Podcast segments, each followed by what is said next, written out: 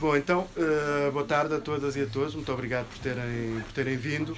Esta nossa sessão de hoje seria basicamente para conversarmos um pouco sobre este livro, Direito à Cidade, um livro do filósofo, autor enfim, uh, francês Henri Lefebvre. Uh, foi editado há 50 anos, portanto faz este ano, fez, na verdade já fez, de 50 anos da sua primeira, da sua primeira publicação.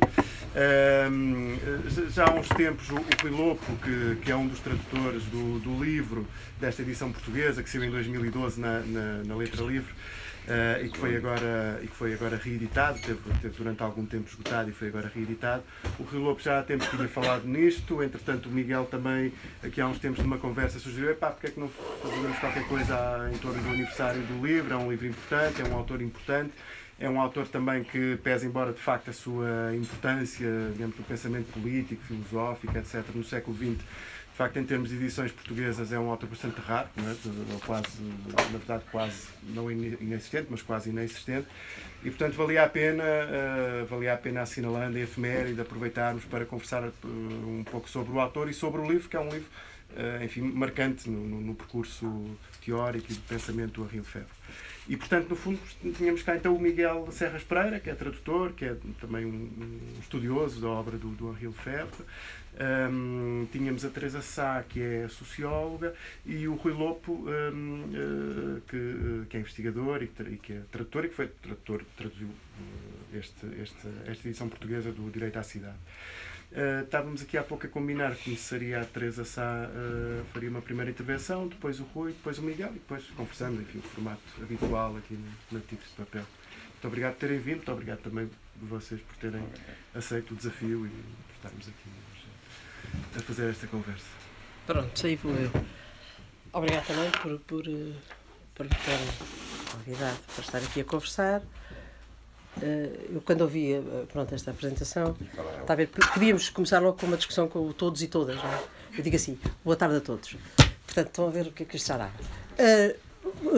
Vou, vou, vou falar quer dizer, eu trabalho há algum tempo sobre, sobre a obra de, Lefebvre, não queria ser muito maçadora, porque esta coisa da academia é, é, já chega, não é? Quando temos que lá estar, mas de qualquer modo vou fazer uma intervenção falando um bocadinho do livro, contextualizando e, e, e, se calhar começo com uma história, quer dizer, começo com uma história que tem a ver exatamente com o título, O Direito à Cidade. Quer dizer, é, é, quando eu ouço este título, não é? se eu falar de um, de um, livro de Lefebvre, outro, como por exemplo a produção de espaço, ficamos assim a saber, está bem, ele trabalha sobre produção de espaço. Mas se é o direito à cidade, isto tem obviamente uma conotação política logo direta. E automaticamente eu tenho as pessoas que, que estão lá, que, que interessante, e as outras que franzem, as outras que dizem não quero saber, isso já está desatualizado. Eu lembro-me de ter estado numa, numa prova, numa prova de, de, de, doutoramento, em que às tantas, eh, a pessoa que falou antes de mim uh, disse: Mãe, eu, esse livro, o, o, uh, a tese, falava muitas vezes o direito à cidade, e ele disse: Bem, está bem, eu, eu, li, eu achei até interessante na altura, nos anos 60, 70, assim, mas eu agora até fui ver, abri o livro e depois dizia: Não sei o que, a classe operária. E eu ia falar a seguir, e eu contei, e agora o que é que eu faço? Eu vou falar sobre o que ele disse ou vou falar sobre a tese? E, e pronto, e fiz aquilo com juízo e, fiz o meu papel institucional. Agora, uh, porquê? Porque de facto uh, as pessoas quando olham para este livro uh, têm de facto as duas atitudes, não é? Ou dizerem se, se isto é uma questão crucial, ou dizer está desatualizado. Quer dizer, isto é sobre. Isto é, tem um contexto, um contexto do maio de 68, o um contexto das revoluções e das revoltas num determinado período. E agora não tem sentido nenhum. Ora, e toda, enfim, o meu trabalho não é para tentar provar o contrário, Uh, através exatamente de perceber, tentar perceber o, o, o que é que o Lefebvre pensou, e não é fácil, porque ele pensava muito e pensava muito bem, não é? E era alguém com uma cultura, do ponto de vista filosófico, não só muito grande. Portanto, uh, é, dá algum trabalho tentar perceber o que ele, o que ele quer dizer. Bom, então o que eu vou fazer é vou pegar alguns pontos uh, e, e falar exatamente sobre o livro. O, o, primeiro é, curiosamente, a, antes do, de, deste livro de 68, o Lefebvre já tinha publicado muitos, e um deles é um livro que eu considero fundamental, o meu problema é que só há em francês, que se chama Du Rural, du rural à l'Urbain. É um livro fundamental porque esse livro é publicado só em 1970, mas resulta da compilação de um conjunto de artigos que surgiram desde 50, suponham, até, até 70. E esse livro é muito interessante porque vê-se a passagem de, de, de, do objeto de Lefebvre, ele passa do rural, ele passa do mundo rural, é? porque ele começou por ser um investigador uh, uh, do mundo rural, para o urbano. E vê-se nesses vários artigos como é que ele faz essa transposição da sociedade, que, que, que do, do, rural que tinha, a importância que tinha na sociedade que ele estava a analisar, francesa fundamentalmente, e ele agora ele começa, começa a ver que, bom, mas está a acontecer qualquer coisa que é qualquer coisa de, de, de espantosa, que é o surgimento da, do urbano. O, o, para mim, o, o, o, livro eh, O Direito à Cidade é um livro onde ele, aliás, é um livro de fragmentos, não é? Quem leu sabe isto, quer dizer, porque não há aqui, digamos, uma, um, um capítulo, outro e outro que se entrelaçam e uma conclusão, não há? O que há são fragmentos uh, dispersos uh, sobre várias questões que o preocupam e que o vão preocupar ao longo depois daquele do período que vai de 68 a 74, onde ele publica, eu julgo que são sete, são sete, sete livros sobre as questões da cidade. Portanto, ele, ele vai continuar a trabalhar sobre todas as questões. todas estas questões.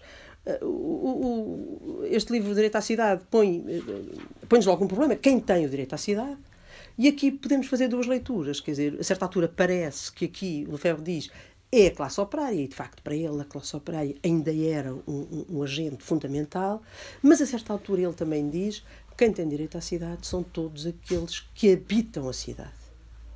E aqui faz uma distinção, que é uma distinção que eu acho que nós hoje que está perfeitamente atual, é que eh, nós temos não é, um conjunto de pessoas e, sobretudo, uma determinada classe alta, uh, tecnocrata, enfim, podemos acrescentar mais adjetivos, que não habita a cidade. Que, que, que vive num mundo, que é num mundo de várias metrópoles, mas que não sai à rua, que não vai aqui ao cafezinho que está ao lado, que não vai à mercearia, não, quer dizer, não habita a cidade. Portanto, isto parece-me um aspecto importante. Alguns pontos uh, que eu gostava de, de, falar aqui com vocês. Um tem a ver com, para, para, para Lefebvre, uh, a questão da industrialização barra urbanização é crucial. Quer dizer, é a partir daqui, ele diz, uh, a sociedade urbana é uma sociedade urbana que tem a ver com esta transformação da indústria, deste, deste setor de importância que a indústria teve, que vai criar uma outra forma urbana, urbanização, e vai criar uma outra vida urbana.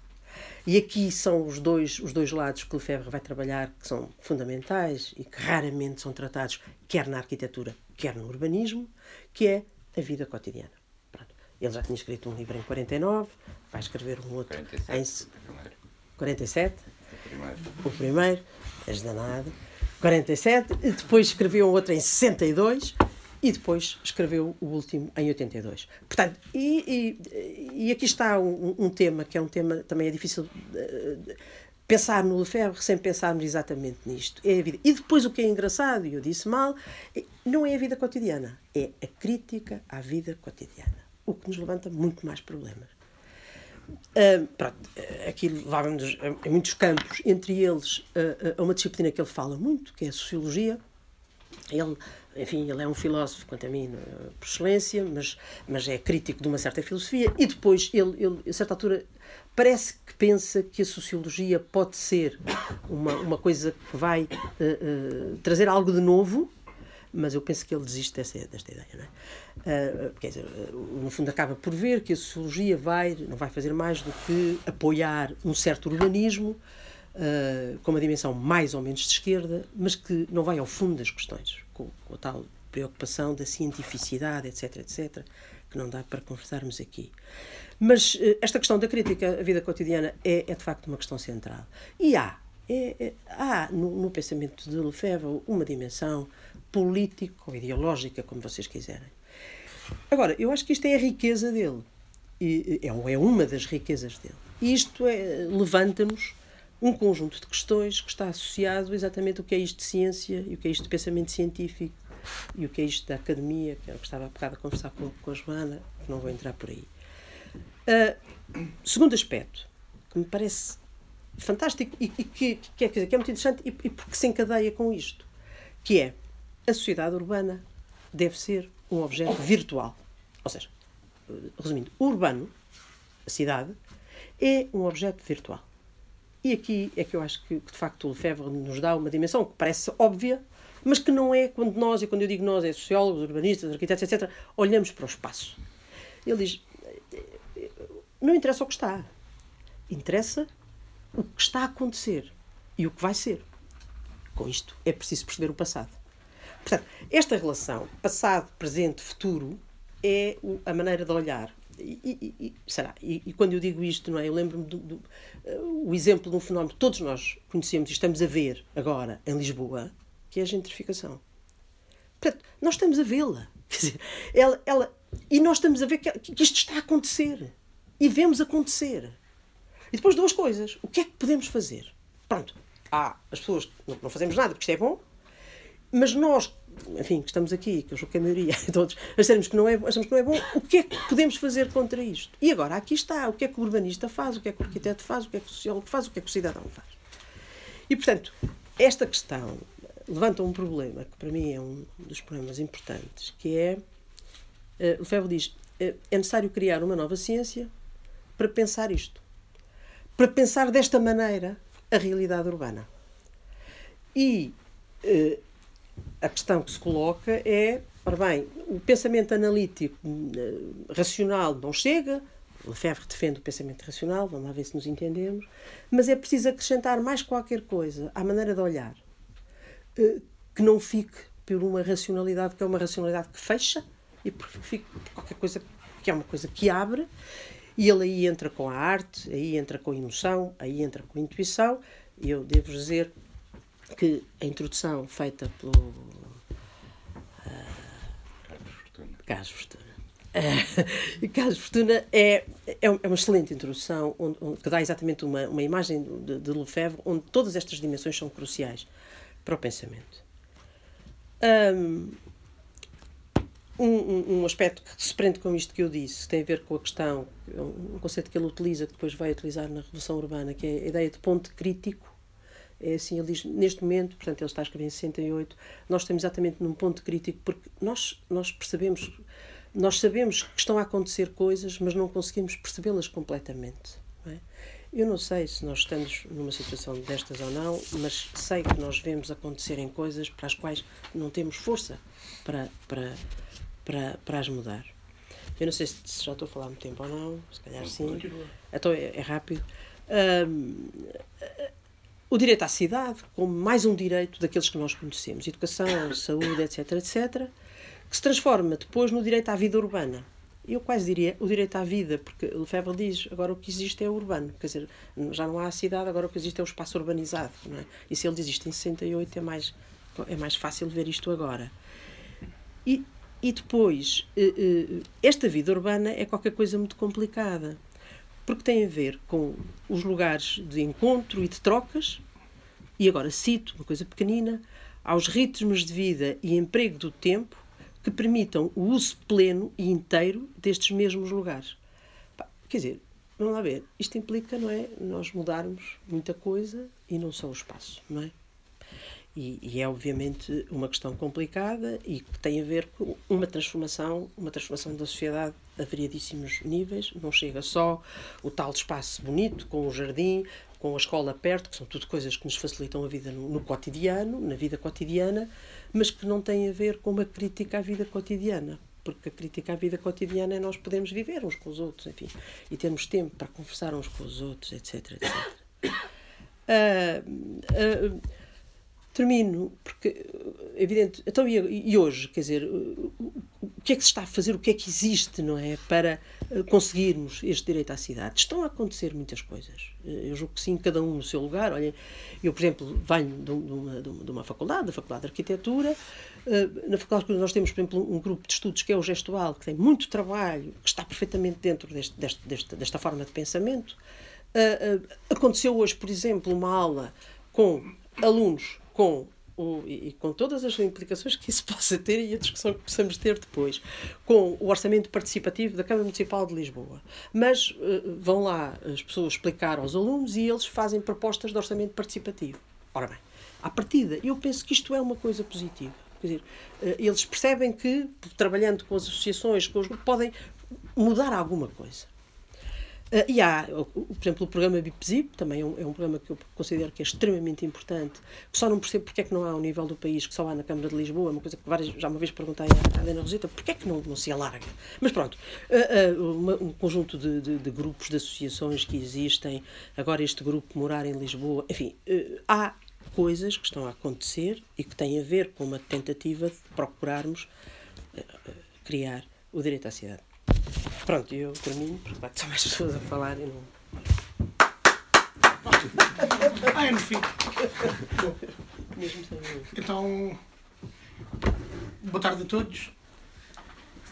O papel que, para o qual que o Fernando Ramalho, o Bernardino e a Tigre de Papel eh, nos convocou hoje é um, é um pouco ingrato, é? que é o papel de assumir a intraduzibilidade de certos textos. Não é?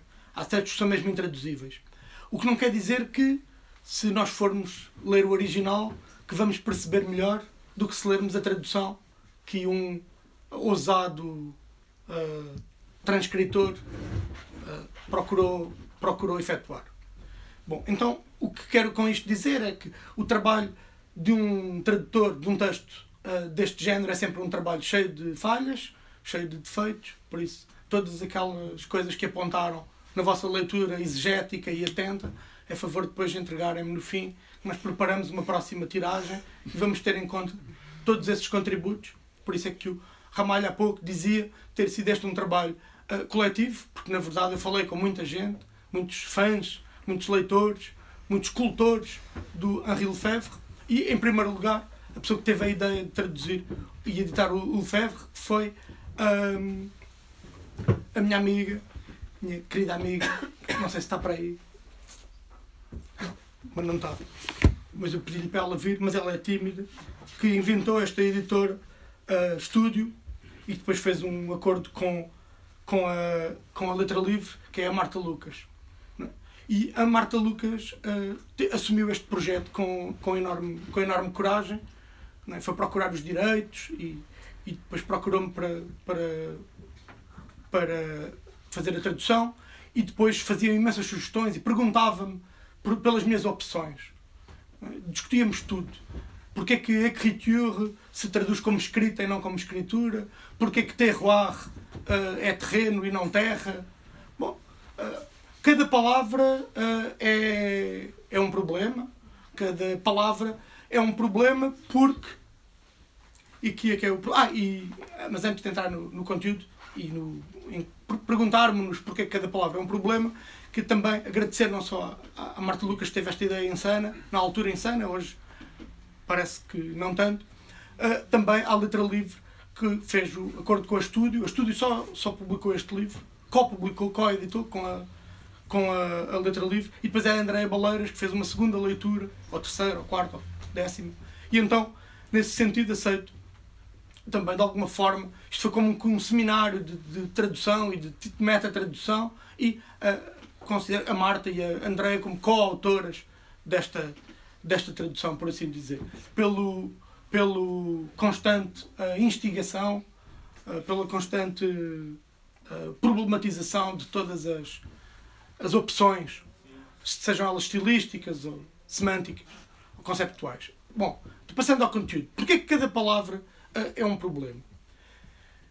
Aqui entramos no. Quem é que é o, o Henri Lefebvre? Não é? O Henri Lefebvre. Uh, o Fernando Ramalho, há pouco, quando o apresentava, bom, filósofo, e depois fez uma pequena pausa dramática, o autor, Henri Lefebvre. Uh, Teresa também, quando estava a falar dele, disse, o filósofo por excelência, mas que deu contributos a sociologia, urbanismo, arquitetura.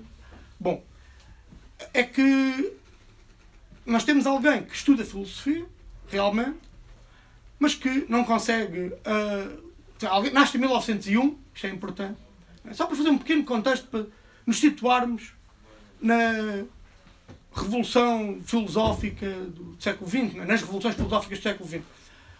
E quando vai estudar, vai, a mãe é muito católica, ele quer ser padre na juventude, e uh, depois uh, encontra um professor católico, Maurice Blondel, e então, ah, não, afinal, ficou tão entusiasmado com a filosofia que percebeu que uh, não era o sacerdócio. Uh, o sacerdócio não era o seu sacerdócio, o seu sacerdócio era a filosofia. Bom, por assim dizer. E então, uh, só que ele depois era um pouco indisciplinado, então não consegue tornar-se professor facilmente, e então vive uma série de pescados, depois é professor no ensino secundário, uh, depois está em, com 20 e poucos anos, inscreve-se no Partido Comunista Francês, onde ficará 50 anos, não é? apanhando aqueles tempos uh, giríssimos de Vichy e do, da, da anexação da, da França, do, do fascismo no seu máximo esplendor, e uh, é proibido de ensinar, é, torna-se primeiro desempregado, depois um párea social, depois uh, tá, passa à clandestinidade e pega em armas e faz aquilo que, que tem a fazer, torna-se capitão, não é? porque há uma, uma hierarquia militar na resistência armada não é? e torna-se capitão. É? Isto para uh, termos só um pouco o contexto, que estas palavras têm aqui muito, muito sangue, muito suor, não é? muitas lágrimas, como dizia o outro. Não é? E é de alguém que passou mesmo pela, por aquilo que, que, que escreveu. Não, é? não escreve do céu das, das batatas, escreve mesmo do céu das ideias que nasce uh, da terra dos problemas. E uh, depois de ter tido esta experiência, de ter publicado livros pela editora do Partido Comunista Francês, as edição social, eu trouxe aqui um só por curiosidade e, e um bastante interessante, que é a contribuição uh, para a estética. Né? Depois da Segunda Guerra Mundial, o que é que ele vai escrever? Vai escrever sobre estética. Isto é um homem que depois, finalmente, eh, quando acaba a guerra e aquelas atrapalhadas todas e recebe as medalhas e, e os franceses depois já são todos, já ninguém era colaboracionista, já éramos todos resistentes, então depois ele é respeitado como o herói que foi e já é reintegrado no ensino e tudo isso e depois como alto dirigente e quadro intelectual uh, marxista escreve, vai escrevendo uma produção com a responsabilidade de ter, uh, uh, de ser como que um porta-voz, vamos dizer, entre muitas aspas, do Partido Comunista Francês. Em 56, com a ingerência na, na Hungria, ele diz: não, isto é, vai contra todos os, os princípios que, que nós defendemos, né? o direito dos povos à autodeterminação, isso tudo, e então demarca-se do, do Partido Comunista Francês, sem abandonar o, o marxismo, nem muito menos. Uh, concepção de que o capitalismo é algo que deve ser superado, que vai ser superado pela nossa ação, pelo nosso pensamento. Bom, este pequeno apontamento uh, biográfico serve apenas para ilustrar que a coerência do Lefebvre leva a procurar também uma linguagem nova. E que é que entra o problema também da tradução, o problema da leitura problema dos níveis de leitura e dos níveis de realidade. Não por acaso um dos capítulos aponta para aí, né? para os níveis de realidade e de leitura. Isto é, um, o Henri Lefebvre está à procura de uma linguagem nova. De uma linguagem que já não é unívoca. Porquê? Porque ele ainda não sabe o que é que é preciso dizer. Ele está à procura de um sentido para algo que ainda não sabemos bem o que é. Isto é, ele vai tomar como objeto algo que ainda está em formação. Hum? Por isso, quando há pouco dizíamos que ele escreve sobre a cidade e que escreve sete livros sobre a cidade, esta frase é corretíssima. A questão é que o próprio Henri Lefebvre a questiona. Eu escrevo sobre a cidade, mas como é que eu posso estar a escrever sobre um objeto que sou eu? Porque eu não sou separável, eu que estou a escrever sobre a cidade, não sou separável da cidade. Se eu sempre vivi na cidade, a cidade é-me. Hum? Então, como é que eu obje objetalizo, como é que eu objetifico, como é que eu objetivo algo que me constitui tão, tão profundamente? Então aqui inserimos o Lefebvre na grande e nobre linha dos grandes desmistificadores. Não? É? Assim como havia aquela tradição dos grandes impostores, não é? da denúncia dos grandes impostores é? na história do pensamento, o, o, o Lefebvre insere-se numa outra linha, que é a linha dos grandes desmistificadores, que é aqueles que nos dizem assim: se calhar no, nós não devemos uh, ter confiança nos nossos sentidos, nas nossas palavras, nos nossos hábitos. Então, o, e aí vai buscar, eh, vai, vai seguir esta linhagem destes autores como o Marx, que nos diz assim: então, como é que é possível pensar sem ter em conta a propriedade? Não é possível pensar filosoficamente sem ter em conta a propriedade. A propriedade em geral. É? As classes. Trabalhadores, podemos, podemos traduzir classe ouvrière por eh, classe operária, como por classe trabalhadora, por classe laboriosa. Isto. As modas de tradução também vão, uh, vão se sucedendo. É? Já o Descartes, no, num dos livros, já não lembro qual, uh, se, se, brincava com, com, com as modas. Já no século XVII se sentia o, o, a influência das modas. Na altura provavelmente duravam mais tempo, hoje são mais efêmeras, mas na altura havia as modas. E o, o, o Lefebvre também nos chama a atenção uh, para, para isto. Não é possível pensar fora uh, de um contexto em que há propriedade.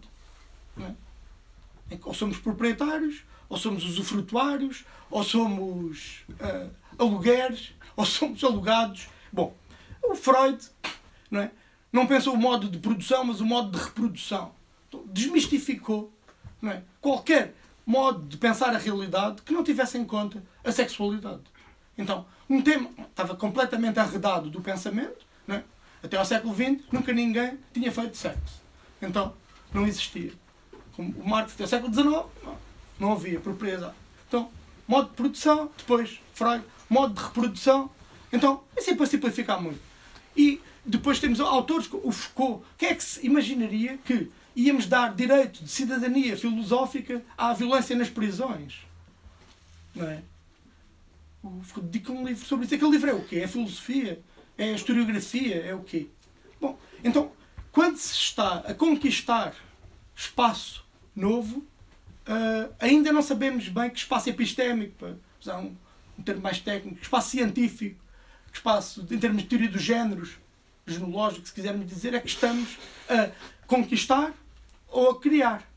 Porque criar um espaço é sempre conquistá-lo a alguém que já o, o ocupava, é? de forma mais ou menos uh, abstrata. É por isso que o Lefebvre diz: Eu estou a escrever sobre a cidade, mas também estou a escrever para a cidade. Estou a escrever na cidade. Estou a escrever por causa da cidade. Estou a escrever através da cidade. A cidade está a escrever através de mim. Hum? Então, há bocado fala que, da experiência dele com o catolicismo na infância, na pequena, primeira juventude. Depois falei na Sorbonne, nos companheiros dele, uh, filósofos, o Pulitzer, o Pulitzer, com, com ele, camarada também do Partido Comunista Francês. Mas há outra experiência também. A experiência com o movimento surrealista. Está aqui no meio. E que, depois, 30 anos depois, e passámos esta experiência duríssima de ser um, um pária social durante bastante tempo, isto é importante, para formar um caráter, para formar um pensamento, não é? é assumir essa marginalidade, essa, essa, esse opróbrio social, não é? Não é para todos. Um, depois disso, quando a crítica do, ao, ao, como eu já disse, a ingerência na, na, na Hungria e depois a saída dele do PC francês, e ele vai continuar a pensar marxisticamente o, a cidade e outros temas, mas tendo em conta uh, todos os contributos possíveis. Ele escreve uma, uma espécie de balanço, não é uma autobiografia, porque está, ele está ainda longe de, de, de morrer, que é o, o, A Soma e o Resto, Soma e o Resto, um livro magnífico, enorme, uma espécie de balanço, onde uh, uh, avança já com esta tentativa esta de honestidade de falar das novas sínteses. Não é? Da necessidade de fazermos novas sínteses abertamente e irmos uh, filosofando uh, em cima da realidade, mesmo uh, inconclusivamente, não é? pensando com grandeza, pensando grandemente, não é? como ele usa a, a epígrafe do, do, do Nietzsche, não é? com inocência e cinismo simultâneos, não é? assumindo esta incompletude, assumindo que os conceitos muitas vezes não são unívocos. Então há aqui termos que não são unívocos. Não é? Então a sua tradução, eu às vezes tive que tomar opções que quase que univocizei coisas que são na sua origem plurívocas, não é? isto é, transformei, em, posso ter simplificado abusivamente coisas que eram deliberadamente ambíguas, deliberadamente paradoxais, é? termos abertos que eu posso ter transformado em conceitos. O conceito quer dizer mesmo isso, é? algo de fechado, um concepto, um, um, um, um algo de, de, fechado. Mas o, o, o Lefebvre constantemente nos tira o tapete, através da escrita, por paradoxos. Não é? que, como numa, que numa dialética que nem sempre é resolutiva.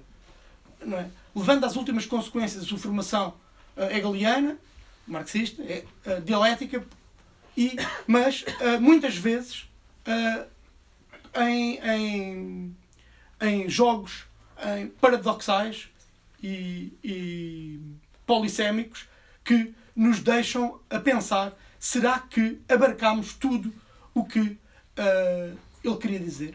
Então, é por isso que há aqui um capítulo que é minúsculo que se chama Realização da Filosofia.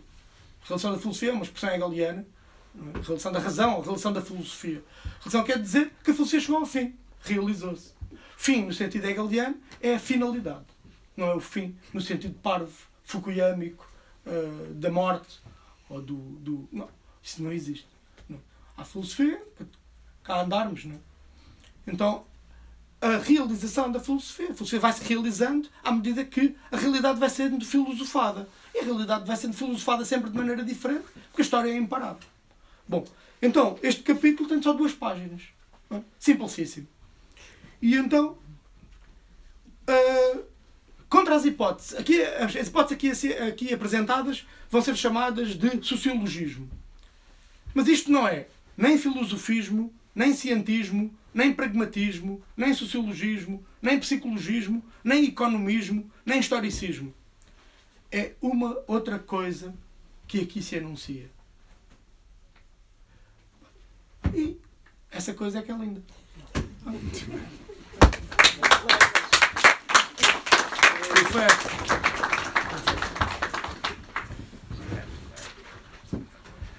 Uh, boa tarde, boa noite a todos e enfim, depois destas duas intervenções pouco me resta dizer, vou só tentar uh, repescar algumas coisas e, e ordená-las. Eu fui eu comecei a ler o Lefebvre no, no princípio dos anos 70, ou mesmo no fim dos anos 69 ou 70, 71, nessa altura.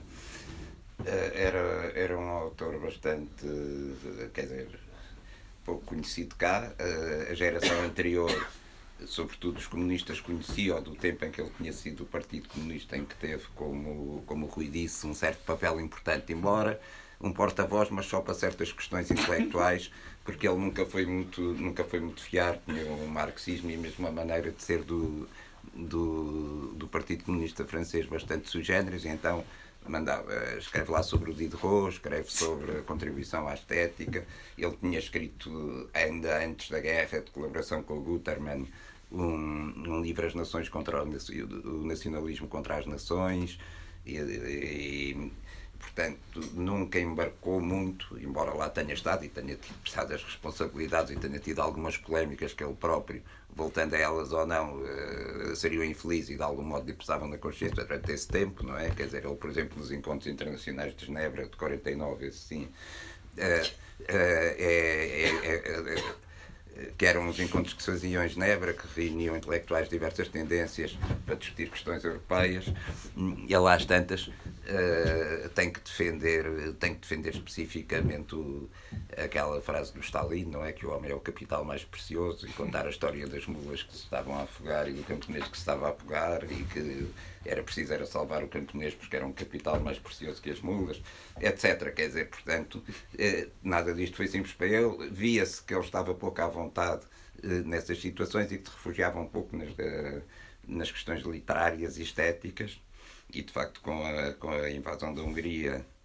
pelo pela, pela URSS, pela URSS, pela, pela URSS na altura ainda não era ex, ele uh, entra em ruptura ainda mais declarada, já, uh, as coisas já não estavam muito tranquilas e em 58 formalmente é expulso, mas a partir de, de 56 a ruptura manifesta em alguns livros de memórias de, de comunistas franceses, ou os comunistas franceses, como uh, aparece de facto que as, uh, as intervenções que ele fazia lá na cela e como o atacavam e como ele se defendia, era atacado nomeadamente pelo Garrodi antes de se converter ao islamismo, não é? Quer dizer, que era o guardião da ortodoxia francesa. Mas isto é episódico, ele conta boa parte disto na na, na Soma e o Resto, que é escrita em 58, portanto é uma autobiografia prematuríssima, a parte, eh, não direi mais importante, sim, a parte talvez mais importante da sua obra não eh, vem depois.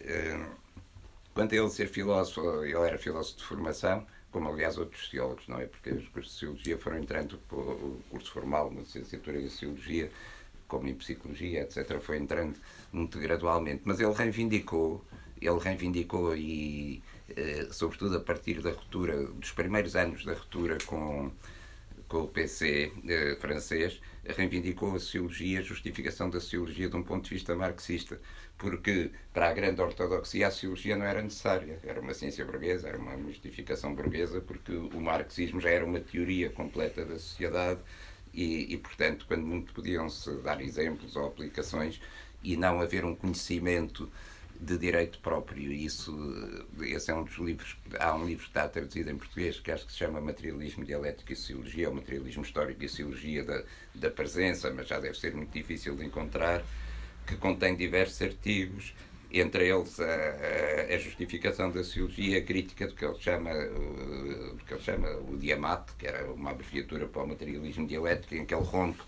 não com o materialismo histórico de Marx, nem com, eh, nem com o marxismo, mas claramente com, eh, com o materialismo dialético, como filosofia da natureza e como filosofia que tivesse a explicação para tudo, eh, que ele classifica como uma teoria do ser que justifica o ser do poder.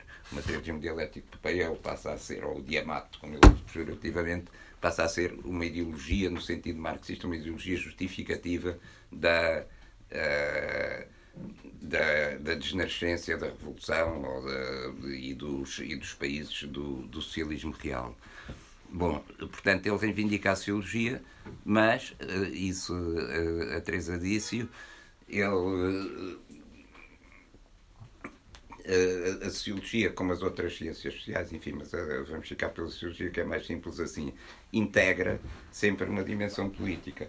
Na sociologia, digamos, académica, dominante, eh, que ele critica, a sociologia tecnocrática, a sociologia do planeamento eh, e do ordenamento do território, feito pelas instituições estatais, ou, ou a sociologia de empresa, etc de estilo americano, que tinha descobertas empíricas interessantes, mas estava subordinada a outro tipo de lógica. Essa sociologia também é política, simplesmente não o assume e não o confessa. E, e ele diz, eh, e, e, a, e o Lefebvre defende que a, a, política, a tomada de posição, uma tomada de posição política, uma tomada de posição em relação ao, ao que aí vem, ao, eh, como a Teresa disse, ao futuro, a realidade está em aberto, há tendências é inseparável do conhecimento. E, e ele aqui, o, o, que outros mais tarde diriam, o interesse que há em todo o conhecimento, como Habermas, ele põe isso de uma maneira extremamente clara e simples, quer dizer, é, é, isso não é, não é um defeito, é uma condição mesmo da interrogação que fazemos, das questões que pomos e da, e da necessidade de transformar o pensamento para pensar o que há de novo ou para dar respostas novas ao que, ao, ao que é velho, caduco e insatisfatório. Uh, outro aspecto fundamental dele é, um, é, isso a Teresa também disse, é a passagem, ele chega a, ao estudo urbano não só através do, do mundo rural, evidentemente que fez a viagem sociológica do Lefebvre, faz uh, muito cedo e com, a, e com uma tese que é a tese de doutoramento dele, que é um estudo sobre um vale, uh, Vale de Campão, que, que é um, um vale nos Pirineus. Portanto, isso, isso é verdade. Mas antes é a necessidade de criticar a vida cotidiana que o leva uh, é, se quiséssemos resumir o trajeto dele, era da, da crítica da vida cotidiana ao direito à cidade, ou à questão urbana, ou à revolução urbana, que é um livro que ele publica dois ou três anos depois do, do direito à cidade e que recapitula, uh, recapitula, reformula e, em certo sentido, torna mais. Uh, ordena um pouco melhor, momentaneamente, uh, as teses do, do, direito à cidade e a revolução. À luz desse livro, e mesmo do próprio direito à cidade, não se trata. Uh, mudar, Bom, vamos por partes. Portanto, ele chega através da crítica cotidiana ao, ao, direito, ao direito à cidade e ao processo de urbanização que do ponto de vista da ciência agora, do ponto de vista científico é extremamente interessante a tese, eh, que, na medida em que as coisas se podem distinguir. Eh, de facto, para ele a urbanização sucede à industrialização e integra e realiza de algum modo, embora a realize em aberto. Quer dizer, o desfecho do que é essa urbanização eh, é, é, é, é o anja, é a parada das, das lutas políticas atuais. Mas a urbanização sucede à industrialização como motor ou como foco mais dinâmico do capitalismo, no sentido estrito da acumulação de capital e da, expansão do capital. Ele, isto aparece no Direito à Cidade, quando ele faz uma referência, que aliás é breve, mas, eh, mas suficiente ao que se passa em Atenas, já nesse tempo. E aí. Uh, aquilo que hoje o Harvey defende, embora eu tenha combatido muito tempo, e outros, esta importância primordial da urbanização, este lugar que a, que, que a urbanização ocupa na dinâmica do, da, da, expansão e da acumulação de capital é, é fulcral em Lefebvre e, e, se, e, se, não houvesse outras coisas isso bastaria para provar, quer dizer, que, a, que o compromisso político ou a inspiração política ou a, a, a interrogação política presente nas ciências sociais não, não impede o conhecimento, pelo contrário, uh, permite, permite, permite fazê-lo permite fazê-lo avançar, não é? O que é que haveria mais a dizer ainda? Ah, é, é, a questão do direito à cidade. Hoje fala-se muito em direito à cidade, até há hum, aí cartazes e partidos que põem o direito à cidade e não sei quê. E, e nos artigos, e qualquer dia suponho que nas revistas de decoração também deve aparecer, não sei, porque não os costumo ler. O direito à cidade agora é assim uma coisa simpática, é ter um jardim para os miúdos ali, é umas acessibilidades boas, uns transportes públicos bons, mas muito tudo isto, quem quer o mais quer o menos, nós não somos contra isto, não temos que ser contra, contra, contra as pequenas coisas, a não ser quando elas são dadas ou, ou concedidas, eh, em, vez, em vez de outras maiores e como cortina ou barreira para se chegar a outras maiores, como é, muita, como é muitas vezes o caso. E isso é um bom exemplo, quer dizer, subordinar eh, privilegiar o automóvel e arranjar boas, eh, admitindo que era possível, que também é difícil mesmo para os tecnocratas, arranjar uma boa circulação automóvel em Lisboa, de maneira que mais lisboetas possam ter automóvel e ir para o trabalho de automóvel. Isto estaria uma coisa que iria contar dentro da cidade, porque o, o, espaço de cidade como espaço de encontro, que é o espaço da simultaneidade para Lefebvre, o espaço do trabalho e do tempo livre, o espaço, do, uh, o espaço da natureza e da cultura, uh, o espaço de, da duração, do permanente, do legado e também do efêmero, do momentâneo, do, uh, etc. E seria sacrificado neste tipo de lógica. Mas uh, o direito à cidade em Lefebvre existe nada menos que a revolução urbana, e a, e a revolução urbana é a autogestão da cidade, quer dizer, a autogestão da cidade pelos seus habitantes, ou, ou a democracia urbana, como ele chama por vezes, inspirando-se na tradição das comunas eh, medievais que lutaram contra o feudalismo e que fizeram das cidades lugares onde o ar que respirava se torna livre, é uma coisa que ele cita, eh, tornava as pessoas livres, é uma das coisas que ele cita na, eh, precisamente no direito à cidade. O direito à cidade, sob esta hum, desta maneira discreta, embora inovadora, como ele a formula, é, é, mais nada menos do que se chamava do que se chamava a função. Implicava novas relações de produção implicava novos regimes de propriedade implicava sobretudo a participação entre iguais no governo no governo da cidade.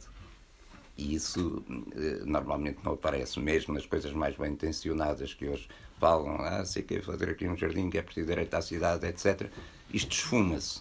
Eh, não é que o jardim esteja mal, a culpa não é do jardim, é, é, é a pessoa quer dizer, quando formula o direito à cidade, dizer o que ele, o que ele de facto implica. Há um. Por outro lado, a reflexão dele sobre a cidade leva um, um geógrafo brasileiro, que é um geógrafo libertário brasileiro, que é Marcelo Rebelo de Souza, a escrever um artigo uh, importante, um longo artigo, dava um livro quase do tamanho direito ao meio livro, mas em termos de direito à cidade, que é do direito à cidade ao direito ao planeta, que é a mesma, em certo sentido, a mesma lógica radical de questionamento que o Lefebvre usa no direito à cidade aplicada para, uh, portanto, à, escala da, à, escala à escala global. Uh, a cidade, a cidade para o Lefebvre, isto é, é um aspecto para quem não conhece, ah, mas eu agora tenho que, tenho que contrariar o Rui. Quer dizer, isto é, ele é um pensador complexo. Nós, quando lemos uma coisa, aquilo pode querer dizer várias ao mesmo tempo e nós chegamos lá, às vezes, à primeira. Mas para quem não leu o livro, para, para quem não leu o livro, não é um livro difícil. Quer dizer, será um livro difícil tirar tudo o que lá está, com umas grandes com umas grandes obras, mas não é um livro que exija uma formação em urbanismo ou em arquitetura ou sequer em sociologia é para ser lido, para ser lido com atenção. E a, a, Revolução Urbana, ainda menos, esse não está, esse não está traduzido. Portanto, não, há, eh, não, é um livro de, não é um livro de especialista. Tem é o estilo, e daí, e daí a dificuldade que o Rui aponta bem.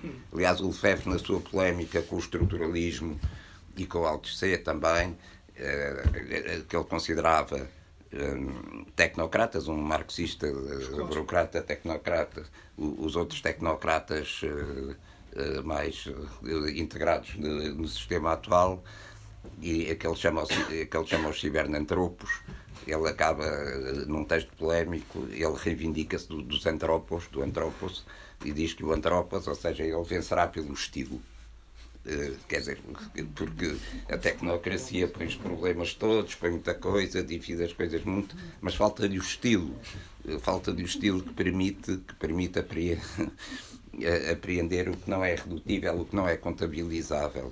Aliás, é esse estilo do Lefebvre que leva a que ele mais tarde fala na, na ritmo-análise, que é uma, uma proposta de leitura das cidades e, e, do, e, do, e do fenómeno urbano. O, o, livro que tem esse título eh, é Introdução à Ritmo-Análise, é, é publicado postumamente, é publicado já postumamente, mas o conceito já lá estava, eu já utilizava, isto é, é um título e uma problemática que mostra bem o que é o estilo de Lefebvre. É pena não podermos continuar. Que, que, não, eu agora gostava também de que, de que as pessoas de que as pessoas falassem. Ah.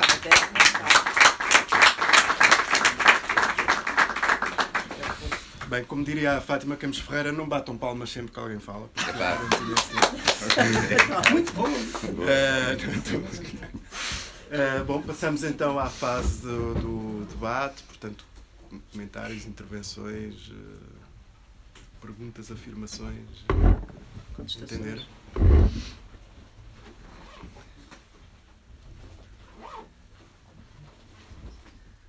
Bom, então, começo, eu estava aqui a pensar em duas coisas. Uma delas era justamente esta da ritmo análise. É assim, eu não, bom, não estou muito longe de ter um, uma leitura do Henri Lefebvre tão profunda quanto, quanto vocês três claramente têm, mas de facto uma das propostas mais interessantes que me parece do Lefebvre é justamente essa da, da ritmo-análise, que segundo creio ele começou a desenvolver a partir do, do início dos anos 80 e começar a escrever sobre isso e depois dá origem depois a esse livro, um deles até inclui, pelo menos numa edição inglesa, inclui um texto escrito em conjunto com a companheira dele, é, a partir do, do registro, um conjunto de experiências em cidades do, do, sul da Europa, justamente uma tentativa de aplicação prática do método da, da, da ritmo-análise, ou seja, o que nos remete também para a ideia da importância da, da importância da, da, da escuta como método de, de, de leitura da realidade, um, que de certa forma também com alguma com alguma virtualidade se pode cruzar aqui com trabalhos de outros autores sobre, sobre justamente a escuta, como algumas coisas do Jean Nancy, ou do Lyotard, ou do Roland Barthes, etc., que trabalharam bastante também essa ideia da diferença entre escutar e ouvir, etc. E, e eu creio que esses, esses eh, no fundo, corresponde de facto à última fase, não é? já perto depois da nos últimos anos, mas... Eh, mas era anunciada por outras coisas. Sim, sim. Não, não o conceito de ritmo análise. Mas... Rito Manuel, que, que é um conceito que ele vai buscar também ao, ao, Bachelard. ao Bachelard, que por sua vez também tinha ido buscar ao, Ao Lúcio Pinheiro dos Pinheiro dos Santos, aqui um eminente pensador. Agora, essa atitude, se me permite, Claro. é da escuta e do ouvir, não sei o quê, que leva-se para, para a crítica da vida cotidiana. O cotidiano já era um objeto, por exemplo, na, na- na filosofia contemporânea, ligeiramente anterior ao Lefebvre, em Heidegger, não é? Mas o cotidiano aí é o negativo, é o inautêntico, é o inautêntico, inominável, innecessário, impessoal, o, o mas no mau sentido. Que o Lefebvre tem é que era o lugar, da, e para outros seria o lugar da alienação, para o Lukács, para outros seria viam bem a alienação e o Lefebvre descobre a ambivalência do cotidiano é o lugar é, é o lugar das humilhações como ele diz da, da banalidade da repetição mas é também é o lugar do mal-estar que talvez indicie eh, a mudança futura Possibilidade. é a possibilidade de mudança futura aliás isso é, é uma das partes que termina ou da contracapa já não me lembro de um livro chamado A Vida Cotidiana no Mundo Moderno que foi editado em Portugal no Liceu ainda nos anos 70, é é este, mas que, que não se encontra e que é posterior e que é, e, e que é posterior aos- ao, primeiro volume da, da, da crítica da vida cotidiana. Eh, Mas essa atitude de, de que é de escuta e de eh, nós diríamos de observação participante de, de- ou pelo menos de proximidade de, de- imersão não é? é é muito característica dele e vê-se quando se lê alguns textos dele que as experiências vividas dele, mas depois pensadas, eh, também isto não é, não é só, eh, eram vividas e pensadas e, e pensadas enquanto vividas e o, e o pensamento potenciava novas experiências de vida, isso vê-se na, nas coisas que ele escreve sobre Itália, sobre os, eh, as viagens que fez à Itália, sobre a Toscana, sobre certas, eh, certos temas, quase no sentido musical, que são recorrentes, que são recorrentes na obra dele. Outro aspecto importante que há bocado nenhum de nós falou é aquilo Febre já em 62 e até antes, mas o livro é a introdução à modernidade que ele escreve, antecipa em grande parte eh, as críticas da, as, as críticas que depois o, o pós-modernismo e não só eh, fez à modernidade e com um fogo maior do que a, do que precisamente as que são feitas pelo pós-modernismo, quer dizer, a crítica da, da racionalização, a crítica do urbanismo à la Corbusier, eh, o culto, o, o- a estética, a estética modernista como racional eh, e, e hierática, etc. Isso, eh, e de facto esse livro é espantoso. É, é composto por 12, salvo erro, 12 interlúdios. Um é sobre o, sobre o demónio, o- outro é sobre, é, é sobre Stendhal e Balzac, outro sobre o Racine e Shakespeare, outro sobre o romantismo revolucionário que ele reivindica contra o realismo socialista, que era a doutrina, eh, a doutrina digamos, oficial, estética dos partidos comunistas. Ele diz, não, o romantismo revolucionário e revisita a história do romantismo e os autores, etc. Eh, que, é, eh, que são coisas fascinantes e um desses capítulos que é muito divertido é onde ele conta mascara o Garrodi de Grande Inquisidor e conta a sua expulsão do, do, em- em tom de farsa do, do Partido Comunista Francês. Mas eu não quero ser só eu a falar. Não, Mas só- quando, quando começo a falar do Lefebvre, eu um bocado lembro-me de mais coisas. E é isso. E é bom. E duas coisas muito, muito pequeninas em relação à ritmo-análise. Eu julgo que. Ele, ele, ali- aliás, ele dizia que devia ser uma nova ciência. Quer dizer, a ideia era criar a Exatamente. ritmo-análise como uma nova ciência. E aí eu acho que ele junta duas coisas que são, que são que é o tempo e o espaço. é? E, e, portanto, e é exatamente a vida cotidiana e, e, a, e, a, ci- a cidade, o urbanismo, quer dizer, a cidade enquanto, enquanto espaço físico. E, e há um. E isso é é interessante porque, em relação à questão do ritmo e dos nossos ritmos, não é? por exemplo, ele questiona-se, ele diz como é que é possível que nós, na nossa vida, passamos, eh, passemos eh, eh, 10, me- 11 meses, não é? Estafados, rebentados, cheios de trabalho, não olhava, é tudo a correr, para depois podermos ter um mês de férias. Ou seja, Obrigatório. obrigatório. Quer quer dizer, o nosso ritmo de vida é um ritmo completamente tonto, se nós pensarmos nele, não é? é um, isto é horrível, mas eu depois vou ter 15 dias não sei onde, num sítio que gosto muito, e, e aí descanso. Portanto, E é exatamente o contrário, não é? E é Porque- rítmico, não é? Porque os nossos ritmos são contraditórios com os São- ritmos eh, do- da vida social. Exatamente. E, portanto, e isto é uma, é uma preocupação grande dele, não é? E a crítica do trabalho, a necessidade de integrar o jogo no trabalho ou, de, ou da simultaneidade, não é? De, de reduzir as tarefas repetitivas, etc. E isso tem a ver com a, com a realidade urbana, eh, como teria depois a uma escala a uma outra escala a necessidade do tipo de planeamento, porque efetivamente se não caímos naquela lógica dos transportes da bocado, posso trabalhar a 50 km de casa, eu chego lá bastante depressa, mas, eh, mas a simultaneidade desaparece, não é? Quer dizer, É fazer o percurso de carro e a pé, não é? Mas isso todos nós sabemos a diferença. Quer dizer, não- Sim, a pé onde sem ser a pé, mas mas eh, as relações não- de proximidade, etc. Mas é, isso é muito, é muito. É muito importante isso da ritmo análise. não é? Trabalho forçado, consumo forçado. Eh, Esse exemplo das férias que tu deste e de outras coisas e da, e da necessidade de compensação e descompressão, eh, como, ele, como diria mais tarde o Castoriadis, falar em, eh, falar em autogestão e em participação social e que quando, quando se trabalham seis ou sete horas e depois tem não sei quantas de transporte e, e não se pode fazer outra coisa à noite se não, se não, se não vê a televisão embrutecido, é, é, um, é um gracejo sinistro, não é? Quer dizer, é, é, nós queremos a política, se queremos a participação política, a democracia radical, o que se chamava o socialismo, na altura, bem entendido, o socialismo neste sentido de base da autogestão, é, te- temos que mudar tudo o resto, não é? Não vamos continuar a ter os horários de trabalho que temos, as condições de transporte que temos, os bairros que temos ou, ou não bairros que temos e, e depois de repente estamos todos a participar e autogovernar-nos. Não, não dá, não é? Quer dizer, não. Antes de haver outra pergunta, eu acho, que, o, que o Lefebvre, ele mesmo aqui já fala nos ritmos, os ritmos e os tempos Fala. da cidade e do cosmos. Os ritmos e os tempos do cosmos e da cidade. E deixa isso assim meio em, em suspenso. Não é? E nós, depois, conhecendo a obra posterior, percebemos que ele já estava, ah, esse pensamento já o estava a, a, a obsidiar, a- a instigar. Portanto, que isso é perto do passo onde ele diz: e se, em vez de morarmos na periferia e nos deslocarmos todos os dias para o centro da cidade, se nós morássemos no centro da cidade e todos os dias fôssemos trabalhar para a periferia, para um sítio agradável, cheio de verde. E pronto.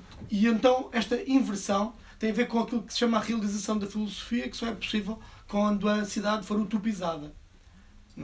A cidade é utopizada quando a filosofia se realiza. E filosofia eh, realiza-se quando a arte é assumida como algo que é criado e fruído todos os dias, quando a ciência e a técnica são assumidas como meios e não como fins, e quando aquilo que ele chama a condição proletária, estas três condições, a condição proletária é superada. É? A condição proletária é aquilo que o Miguel estava aqui agora a descrever em termos muito, muito frontais, muito desassombrados. E eu acho que o Lefebvre uh, uh, olhou para a cidade, olhou para a vida, a vida, a vida que, que, que nós vamos levando, não é? a vida que nos vai levando, mais corretamente, como o Freud olhou para o, para o cotidiano, como o Freud olhou para o inconsciente. Ele próprio diz, não é? Ele próprio o sugere. diz, é? essa metodologia. É? é preciso tornar o inconsciente consciente. O inconsciente não é o mal enquanto o consciente seja o bem. Não, isto é uma leitura completamente absurda. Não, não. O inconsciente é o lugar de todas as possibilidades. Podem vir as maiores violências, as maiores irrupções ah, de, de explosivas, ah, mas ah, também é o lugar de onde vem toda a criatividade possível, todas as, as sublimações possíveis, todo o trabalho do sonho, tudo, tudo, tudo isso que é preciso ir sublimando, descodificando, trabalhando infindavelmente. O cotidiano é um produto tão mediado, tão filtrado das relações de poder, que nós às vezes até podemos ter uma noção teórica das relações de poder e até podemos ter uma noção de que existem exploradores e explorados, de que existem classes dominantes e classes ah, dominadas, mas não temos a noção de como o nosso cotidiano é produto e produtor da continuidade dessas coisas. A nossa maneira de viver, individualzinha, concretazinha, é não só produto, mas também, dialeticamente pensando, como o Lefebvre nos ensina e pratica, também produtora, continuando a reproduzir uh, essas, essas mesmas uh, condições. E eu quero fazer aqui homenagem a alguém que em 1982 estava já a dizer isto, que é o Miguel Serras Pereira, nas páginas da Ideia, depois foi compilado os artigos na, no Outra Coisa, outras coisas, como esse, esse, esse texto concretamente aparece numa outra coisa, outra mas coisa. há outra Pois isto é compilado numa outra coisa que sai na Casa da Mãe. Escrevi em 71 na Seara Nova, que deve ser o primeiro que, texto sobre o Febre e a cidade em Portugal. Eu, eu lembro-me das coisas que saíram na, mais, mais tarde. na ideia e depois são compiladas no, no outra coisa e pá, temos também que uh, chamar a atenção. Ele não está aqui, podemos homenageá-lo à vontade. O FEB era mal visto, há bocado comecei isso e não expliquei. Era mal visto pelos comunistas, pelas pessoas próximas pela área do Partido Comunista antes do 25 Mas em 82, de Abril. E no, ninguém nos ouve em 82, e, o Ferro também já está outra vez próximo do Partido Comunista. Mas de, de um partido em 82 ainda Já é um partido que já se estabilizou. Era, era, era outra coisa. Sim, sim claro. É, era outra coisa. Mas, e pá, não... mas é estranho. Não, não é estranho. E ele, não, há, há, uma, há uma lógica toda. eh, Isso faz. Mas ele era mal visto pe- pelos, pelos, pela área do Partido Comunista. Era mal visto pelos situacionistas ou leitores dos situacionistas porque tinha colaborado com o De Borre e com os outros. Mas depois, depois tinham-se zangado e aquilo quando se zangavam era de excomunhão radical, não é? Quer dizer, não, era, não havia aqui divergências. Era estar à parede, não é? Geralmente zangavam. Ele era muito amigo do De Borre, davam longos passeios nos, nas Londes e nos Pirineus, e não sei o quê, depois zangaram-se e aquilo foi eh, descomunhão absoluta. Eh, Era, era mal visto pelos, eh, pelos autosserianos ou pós autosserianos, não é? Do, que tinham a concepção do comunismo como organização científica da sociedade e uma concepção que eu chamo epistemológica do marxismo, que é o corte epistemológico, era aí que estava, porque ele era um humanista, eh, um humanista e um nostálgico. Era mal visto pelos maoístas, porque nessa altura, eh, em questão urbana, quem quem eles liam era o Manuel Castells, que nessa altura também ainda não era social-democrata, era, era maoísta fanático e tinha escrito um livro inteiro de polémica com o Lefebvre, eh, sobre o qual Henri Seja hoje volta atrás e diz que o Lefebvre foi fundador da sociologia urbana francesa, etc. Mas, portanto, era, era, assim, era assim muito mal visto. Não há, era preciso estar um bocado... de- eh, um bocado à margem, como eu acabei por estar na, na- na minha vida, quer dizer, para, ir para, para, para pegar tanto no Lefebvre. Depois, eh, depois teve um período em que foi mais lido cá, mas isso acabou, mesmo em França, ele, mesmo em França, os últimos anos do Lefebvre e os anos imediatamente seguintes à sua morte, ele não é reeditado, os livros dele são muito difíceis de arranjar, ele volta por via anglo-saxónica. São, são os ingleses e, e- e os americanos, e muitos deles geógrafos, até de formação, como o Merrifield e outros, que pegam no Lefebvre e começam, e, e hoje há um regan em França outra vez da, da importância da sua figura. Mas isso a questão de serem até a partir de determinadas áreas académicas que, que um É. autor como este é recuperado também é muito curioso. Por exemplo, essa, voltando atrás, nessa essa ligação durante algum tempo aos situacionistas ou alguma proximidade, eh, por via também desse, do conceito de vida cotidiana, que era um conceito em que eles trabalhavam também. Eles tinham aquela definição, eles tinham aquela definição do, do- da ideia de vida cotidiana, não, não sei mais ou menos de cor, mas era qualquer coisa do género, é tudo aquilo que está para lá das áreas separadas da política, da economia, as áreas especializadas, digamos assim. Mas a verdade é que a leitura e a recepção de um autor como Henri Lefebvre é sempre feito, mais ou menos, mais coisa, menos coisa, no interior justamente dessas áreas especializadas e separadas. E, e daí a dificuldade de um conceito como vida cotidiana, porque ele é sempre discutido fora daquilo que seria a sua definição mais ou menos natural, que era o que estaria fora dessas áreas especializadas. Isto é, a- para mim, digo eu, a, a ideia de crítica da vida cotidiana, simplificando muito, evidentemente, é justamente ser capaz de pensar o mundo fora dos termos de- que estão codificados por, por essas áreas, pela economia, pela política, pela sociologia, pela arquitetura, pelo urbanismo, pelo que é que Tendo seja. isso tudo em conta, mas isso é tudo insuficiente. E isso do ponto mas de vista, tudo isso do ponto de vista da. É- é o nós que olharmos para é o que é o pensamento político hoje, estamos, tão, quer dizer, isso é uma realidade que é tão distante que, que é de facto aflitivo, acho eu. Não sei, não sei o que é que acha, mas eh, bom. É isso mesmo. Não, Mas a verdade é que é muito fácil dizer isto. Ele reapareceu porque os geógrafos e tal. Pois, mas, é, mas é recorrentemente assim, não é? Eh, Ou seja, há uma dificuldade Sim, de e há, e há muita, alguns, uma discussão há- deste tipo há- fora alguns dessas- que, porque é um, um inglês, não é? Que depois vive em França e que tem, também se interessou muito pelo Boris, tem um livro sobre ele e tem um livro sobre o Lefebvre, que é, que é o Merrifield, Andrew Merrifield. Aí, aí é um bocado esta inspiração. Aquilo é uma, é, é uma visão. É uma visão do Lefebvre que escapa a- ao que procede à crítica das separações, ou que isso é uma crítica das separações que, e do Debord que ele faz também. Mas é verdade que em muita valorização e eh, científica, digamos, ou académica do Lefebvre, embora tenha tido a grande vantagem de, de trazer novo, e nós quando descobrimos, descobrimos mais do que, os- que os trazem, eh, muitas vezes há um reducionismo tipo positivista, não é? Quer dizer, há aqui um contributo interessante, deixa lá apoiar aqui nesta ideia, isso é, é, é verdade, sem dúvida. É isso mesmo, tocaste na, na mousse. Mas isso mostra a, riqueza de um, de um pensador. não é? Sim. Quem é que de nós aqui consegue avaliar a importância do, do Leonardo da Vinci? Quem é que sabe de arquitetura, de engenharia militar, de desenho, de pintura, É curioso falar de sem Leonardo da culinária? Vinci. Epá, porque é um humanista, um alguém que se Eh, reclama o, desse. o, o Lefebvre dizia de vez em quando que se sentia um homem da Renascença. Não é? Quer dizer, que se Sim, é um homem da humanista nesse Renascença, sentido. um- Nesse sentido da, e da Renascença, a Florença, da, da Renascença. E, e mais, e diz uma coisa que é muito pouco marxista, mas que é interessante, diz na produção de espaço e talvez noutros sítios, às tantas diz, bom, a história, da, a história da Europa e do mundo poderia ter sido a história das cidades e não dos Estados, Eh, mas não foi por aí que a coisa deu, Pronto, porque houve a centralização monárquica, houve a reforma e, e conseguiu centralizar de novo. Aliás, o marxismo do Lefebvre é muito sui generis, não é? Quer dizer, ele diz que aos 15 anos leu Nietzsche e que isso o marcou para toda a vida e que nunca mais eh, eh, conseguiu ver as coisas da mesma maneira. Eh, o que interessa no Marx é, de facto, o Marx revolucionário, não tanto. Aliás, ele insiste sempre, isto tornou-se um lugar comum depois, não é? Dizer, a, economia política não, mas aquilo chama-se crítica da economia política. Portanto, é, é mais a, a crítica da dominação económica, isso é um tema comum aos situacionistas também, não é? Em que ele os precedeu de algum modo. Eh, É a crítica e não, e não a leitura eh, da economia como motor da história. Isto provavelmente é herético, depende do que é que Marx tinha. É, é muito difícil porque há, as formulações, há formulações no Marx que dão para dizer que de facto a infraestrutura em última análise ou em última instância, modulada, etc., determina tudo. E, e há outras que é a história, a história da luta de classes, que é um bocado difícil, quer dizer, pode-se apoiar de infraestrutura, mas se a infraestrutura termina tudo, não é, não é a luta, não é a ação humana que.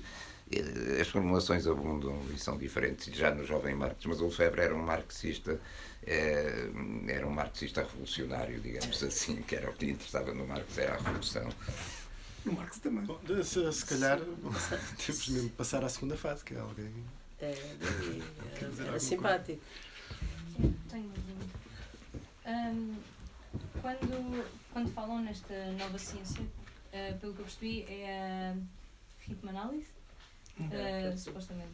Eu só não consigo perceber em que medida é que, ah, ou que questões é que esta nova ciência vem responder que ciências como a arquitetura, o urbanismo ou a sociologia não conseguem responder. Sim, vá, no geral. Juntamos várias intervenções, se calhar, e depois. eh, Esta Penso que este senhor estava. É. Tinha levantado a mão? Não. Não é para mim. foge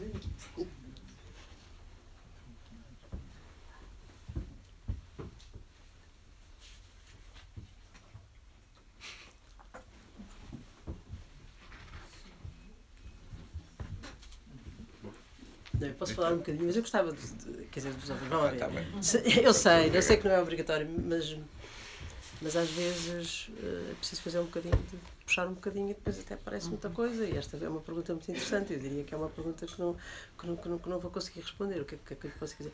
É que de facto eu acho que o Lefebvre dizia que nenhuma delas responde às coisas que ele pergunta. E portanto, se nenhuma delas responde, e há, há, há por um lado uma crítica também muito clara sobre, em relação ao pensamento analítico, que é o pensamento que constitui as várias disciplinas que se foram cada vez mais especializando. E ele procura, de facto, ter um pensamento global das coisas e, no fundo, eh, eh, pensar, digamos, não eh, uma disciplina que tem uma determinada metodologia e que tem uma determinada teoria, e, mas pensar ao contrário, que é qual é o, se eu tenho este objeto, como é que eu consigo pensar esse objeto a partir dos vários conhecimentos que existem. É uma coisa que hoje em dia até é bastante mais. Que se faz uh, em, alguns, em alguma forma de, de, de ciência, em algumas ciências. E, portanto, eu acho que a ideia é. Ele, ele as, outras, as outras não servem. A questão é, as outras não servem. O pensamento científico que existe agora não consegue explicar a realidade complexa que é o urbano. Isto eu acho que é um, é um, um ponto de partida dele. Portanto, é, é preciso criar uma outra forma de pensar cientificamente, que contém sempre uma dimensão ideológica ou política, se quiser. E, portanto, e, este, e, e, quando ele pega na ritmo-análise, que, que, depois ele não trabalhou muito, que depois não foi é uma fase final da vida, que ele não, não vai, mas que no fundo tem a ver com. É, é, que, se você quiser, ele fala no novo urbanismo. Ele, ele, a certa altura, também diz é preciso criar um novo urbanismo. Um, um urbanismo crítico do urbanismo existente e do planeamento existente que se fez nos anos 50, 60, completamente, mas eh, que tenha, que consiga abarcar e pensar eh, a cidade tendo o quê? Tendo uh, várias dimensões, contendo, uh, uh, conseguindo ligar esta relação do espaço e do tempo, etc. etc. Portanto, só do ponto de vista epistemológico, obviamente que isto tem muito que se lhe diga, mas há, da parte dele, a crítica à, à especialização, que cada vez é maior das várias disciplinas, não é? E, e, e, a, necessidade, isto já foi dito várias vezes aqui por ti, a necessidade de criar uma coisa que consiga ter uma. uma Sim, mas não é ritmo análise, me das licença. Quer dizer, a resposta, eu estou de acordo com tudo o que diz agora. É, é, eu parece-me que, que aí na sua pergunta há uma, há uma questão. O Febre não, não propõe a ritmo-análise, agora temos a ritmo-análise, não, não precisamos da interrogação do urbanismo, não precisamos de arquitetos, somos todos ritmo-analistas, não, não é isso.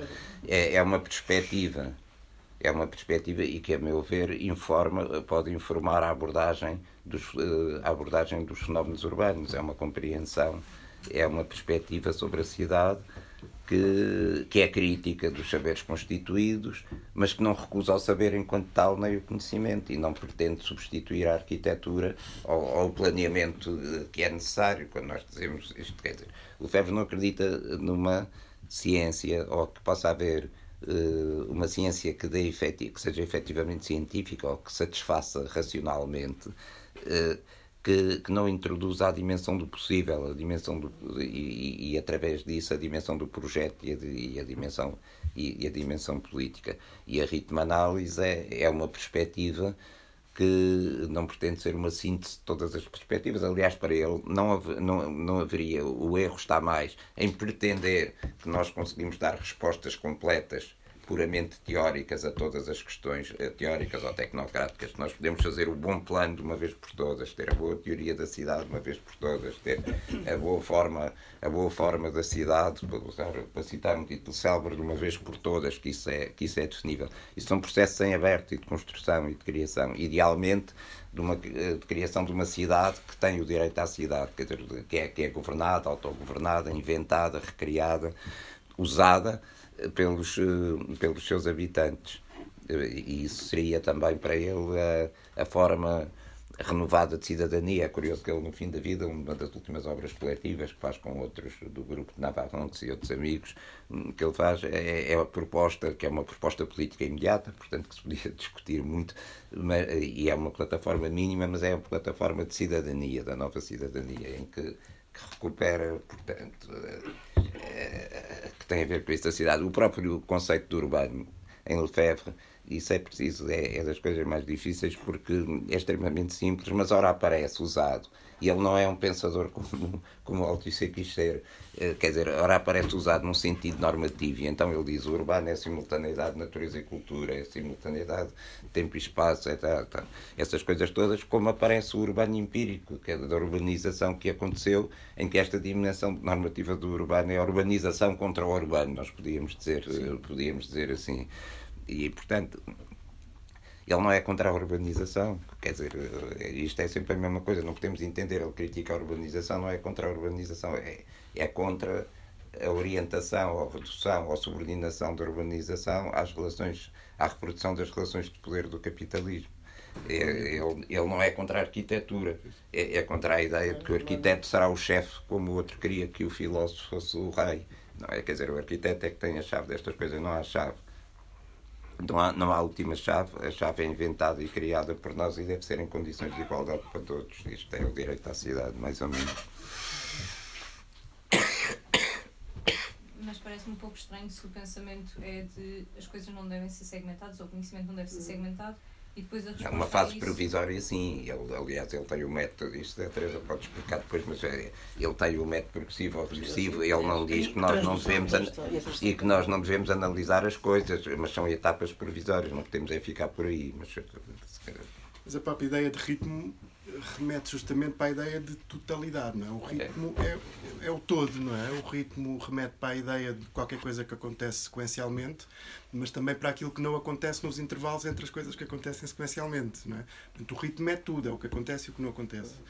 E, e, hum, e, e, portanto, É justamente, pois, seja, é, é justamente contra essa ideia de segmentação, parece-me a mim, não é? Esse ia, o desenvolvimento de um método que fosse capaz de pôr hum, que fo- que fosse capaz de, de, de pôr uma utilização da cidade por cada um dos seus utilizadores, que fosse capaz de pô-los a escutar aquilo que acontece, a escutar eh, o, o ritmo, o, o- to- todos os ritmos, quer os ritmos eh, biológicos, o cruzamento dos ritmos biológicos com os ritmos sociais, etc. Isso poderia ser, de certa forma, um método que- que, possibilitaria um determinado entendimento da realidade e um bloqueio ou uma subversão daquilo que são justamente os ritmos que determinam eh, as relações de poder, as relações sociais, ou seja, eh, parece-me que é um pouco por aí, mas de facto, enfim, apesar de ter sido um trabalho desenvolvido durante alguns anos, foi já no fim da vida e foi E já, não- e não foi. enfim, Embora a ideia de ritmo é aparece, bastante- aparece constantemente nele, desde, desde muito cedo, embora não a coisa de ritmo análise. Tem ligado à predominância que ele dá ao devir, aliás, na polémica que ele faz com os tecnocratas, com os segmentados, para usar os segmentaristas, para usar esta, eh, esta linguagem. Ele chama-lhe os Eliatas. Os Eliatas eram Parménides e os outros defendiam que o ser era idêntico a si próprio Imóvel. e o resto era tudo aparência imóvel. E ele aposta no Heraclito e no devir, isto em termos, em termos metafóricos. Não, não há ser, não há ser ou não há real, se não querem usar, quer dizer, o ser é o real, é tudo, é tudo o que há e pode haver, mas para ele isso está em devir, daí que não haja também, não é por nós não termos um método suficientemente rigoroso, é porque o próprio objeto, entre aspas, que, aqui será o que existe, é porque o próprio real é em devir e é devir, Eh, portanto não podemos fixar de uma vez por todas em fórmulas. Isto é, é, em última análise, é esta visão filosófica de fundo do Lefebvre não é? De onde, que, que engloba todas as outras. E o ritmo aí eh, é, é, é, é muito, é muito importante.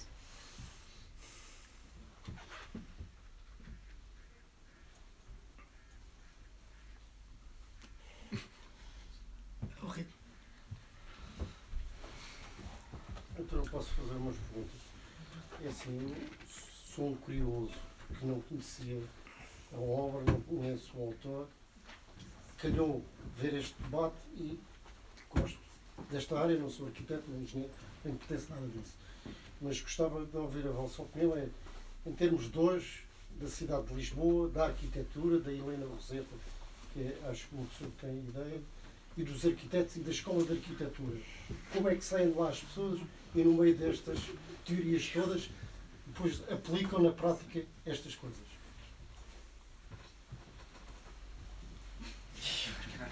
Ó Joana, salva-me. tu és arquiteta. Ah, sim, mas eu diria que não é uma questão de eh, profissional, não é? Estamos a falar de um autor que, como eu acho que se estive aqui a dizer, quer dizer, não fala aos arquitetos, nem sequer fala de arquitetura. E até, que- até vem questionar e criticar a ideia do conhecimento especializado. Tem um objeto que é a cidade. E para, e- para pensar a cidade há imensas áreas. Portanto, eu diria que não, não, devemos apontar para arquitetos. E os arquitetos, há alguns grupos, por exemplo, agora especificando na Faculdade de Arquitetura, que têm exatamente como autor principal, de, a partir de onde investigam, exatamente o, o, o Henri de Ferro. Na Faculdade de Arquitetura, um grupo que já falou, Projeto Alto. Ah, mas, quer dizer, só vão para ali os investigadores que querem seguir este autor. É bastante livre e pode-se fazer um curso de arquitetura sem ouvir falar dele. Vamos lá ver. A relação, é assim, eu, eu sou do- da sociologia, não é? a relação entre o arquiteto e as ciências sociais hoje em dia é muito difícil. Houve um período, curiosamente, os anos 60, no nosso caso 80, em Portugal, onde, onde havia uma simbiose, onde havia um trabalho muito interessante que depois teve origem em uma revista que é Sociedade e Território, que depois que se transformou num que é Cidades, que, onde, onde, houve um trabalho muito interessante de cruzamento destes, destes, deste pensamento. E de facto é fundamental, porque os arquitetos constroem para as pessoas, não é? E portanto esta relação entre a maneira como as pessoas vivem, pensam e estão e, e os arquitetos é, é, fundamental. Agora, o, o pensamento de Lefebvre é um bocadinho uh, mais complicado porque ele põe em causa uh, muito daquilo que é a nossa vida e portanto é um bocadinho aquilo que também já foi dito, quer dizer, o que está em causa não é só fazer jardins uh, escolas, isso é muito importante, mas é mais que isso. Agora, eu de qualquer modo penso e pergunto muitas vezes, eh, então o, o que é que nós, não é, enquanto arquitetos e sociólogos, com todas as dificuldades que temos de trabalhar, e aí eu devo lhe dizer que é da parte dos arquitetos, mas também é da parte dos sociólogos e dos geógrafos. É perfeitamente dos dois lados. Quer dizer, olhamos mal uns para os outros.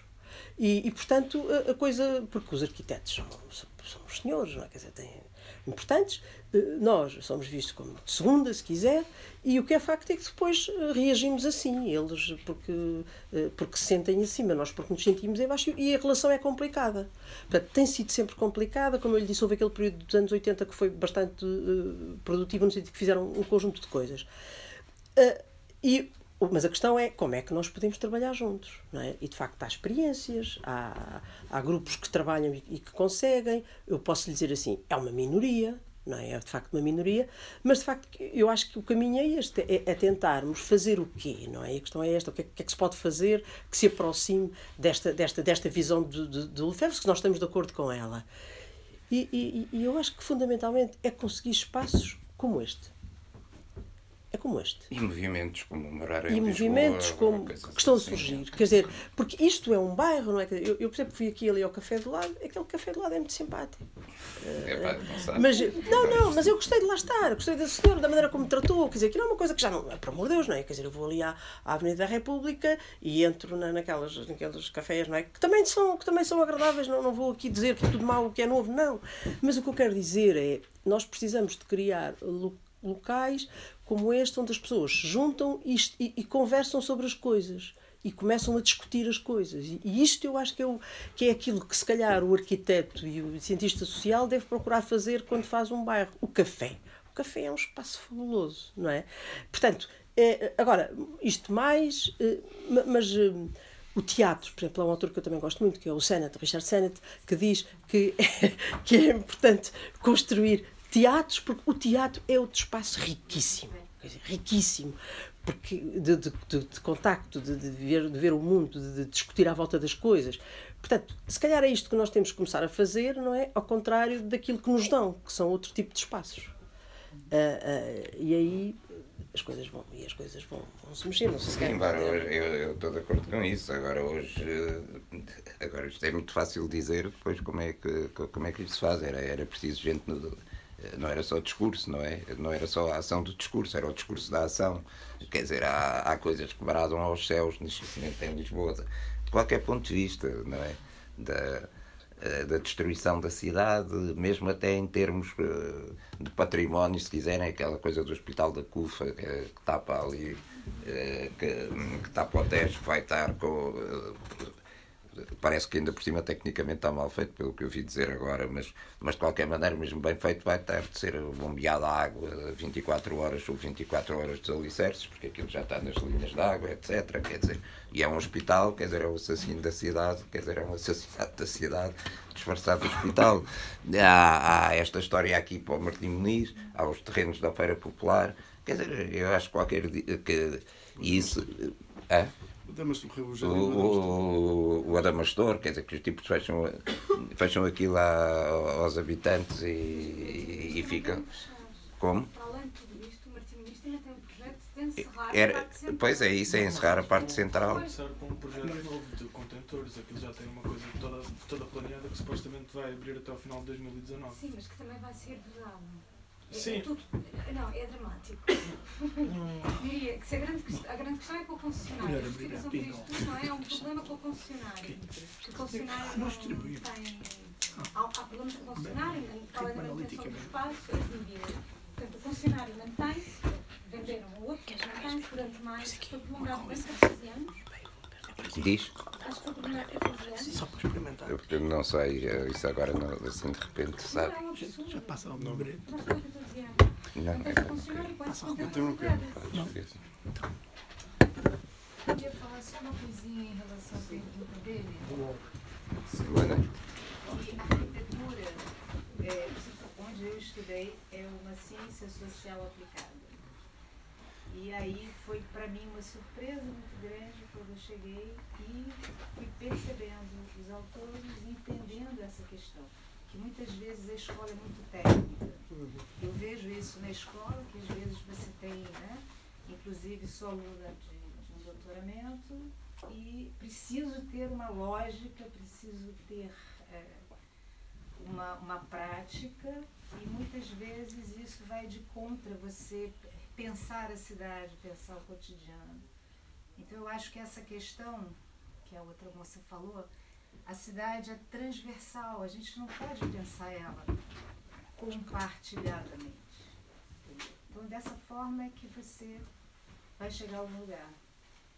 Então era, é isso que eu queria te dizer, que é uma ciência social aplicada, aplicada ao meio, é o meio onde nós todos estamos, que é a cidade. Eu Estava também a procurar um pouco o que é que lhes parece a cidade de Lisboa hoje, eh, perante estas alterações todas que estamos a ver. Se calhar, realmente é isso, é, só havendo fóruns, havendo mais pressão da opinião pública, se poderá contrariar, porque a gente vê, eu nasci em 61 em Lisboa, fui viver para, para a Damaia, hoje moro em Benfica e vejo que é impossível para a maior parte das pessoas viver em Lisboa e continuamos a ir mandados para a periferia. Isso é dramático. E eu não me parece dentro da Câmara de Lisboa haja uma grande vontade de contrariar isso. Faz um, é, um- é, a habitação que se faz muito em Lisboa hoje é para quem tem dinheiro, não é? Portanto, e a outra está muito cara. Portanto, não vejo que haja eh, força suficiente para contrariar isso. Mesmo a Helena Roseta, que é uma pessoa que eu tenho bastante em conta, ela por vezes, vezes como se vê isolada, não é? Portanto, eu acho que realmente há alguma coisa a ser contrariada, também estou de acordo, só porque cada vez haver mais pressão da opinião pública, mais movimento, atividade. Questão da opinião pública e da ação pública, diria eu. Quer dizer, é, não, não pode quem tem alternativas, eh, falar da Helena Roseta ou de outra pessoa qualquer, sem pessoalizar, sem pessoalizar isto. Há certos compromissos que não se podem aceitar, ou pelo menos não podemos aceitar todos os que pensamos assim, porque eh, integram um executivo camarário que está a destruir Lisboa e ah, estamos aqui porque se não tivesse ainda era pior.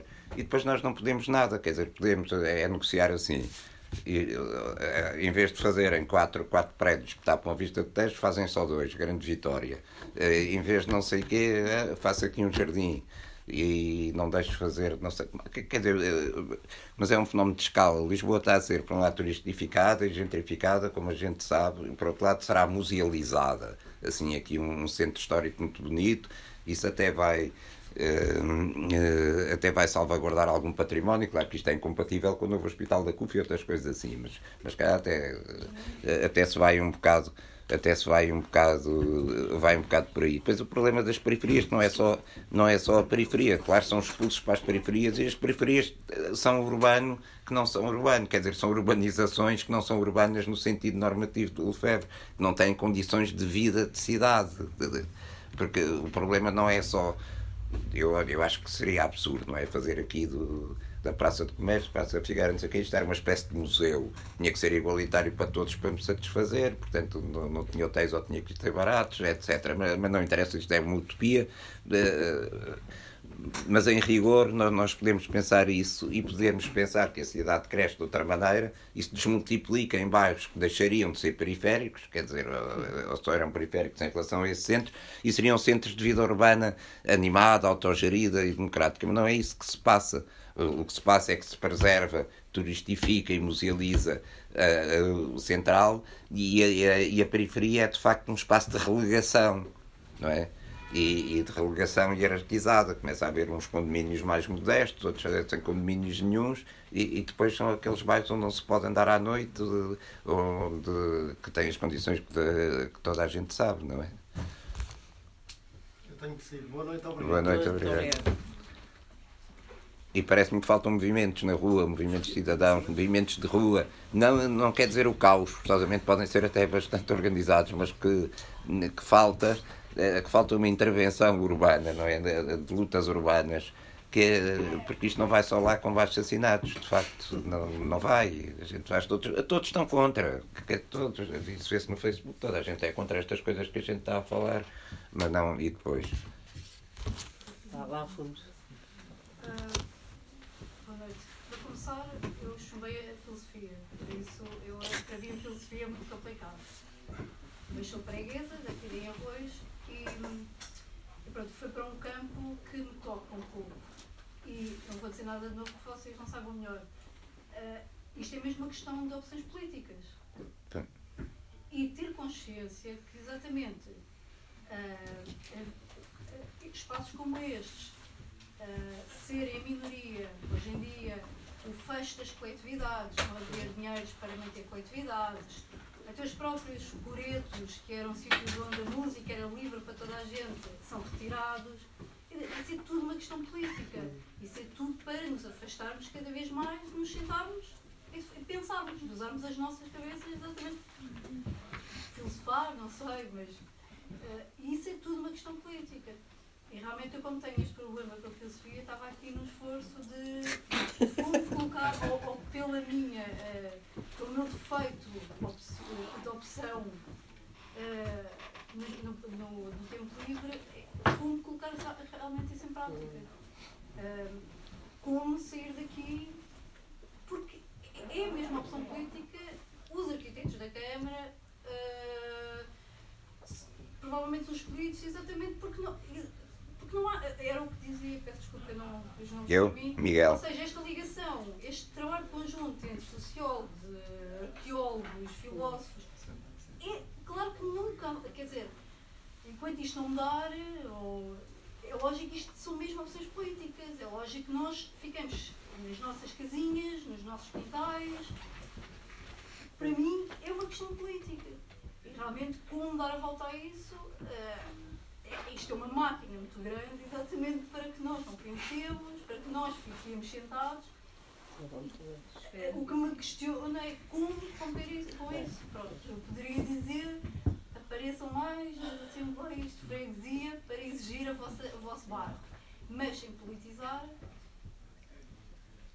realmente como é que conseguimos romper com esta.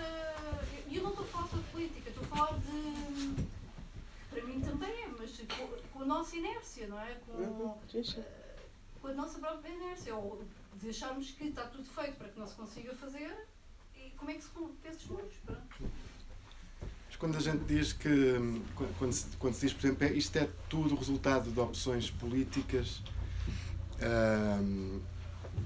não significa em certo sentido, mesmo inconscientemente, que estamos a a desvalorizar o contexto histórico, social, eh, etc., civilizacional, em que as, as opções políticas se tomam, não é?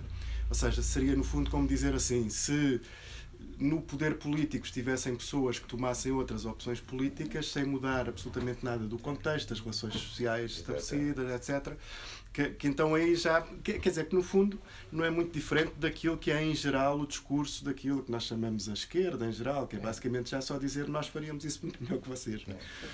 E portanto, eu. Um, di, ou seja, dizer apenas que isto é tudo uma espécie de grande conspiração de alguém que não quer que a gente pense e tal Parece-me, apesar de tudo, pessoalmente, a mim parece-me um bocadinho redutor, não é? Ou seja, ou seja, eu acho que tudo se transforma politicamente, claro, não é? Ou seja, tudo depende da ação. O que é transformador depende da ação voluntária, política, não é? Mas. Hum, mas pensar a situação que existe a partir apenas do como, como resultado apenas de decisões de, ah, de alguém que está em determinado órgão de poder, etc., parece-me parece-me que reduz um bocado a, a questão. Não. É a parte da filosofia que me falta. Eu acho que é, pegando um bocadinho nesta questão, uh, eu penso que neste momento, e, e, e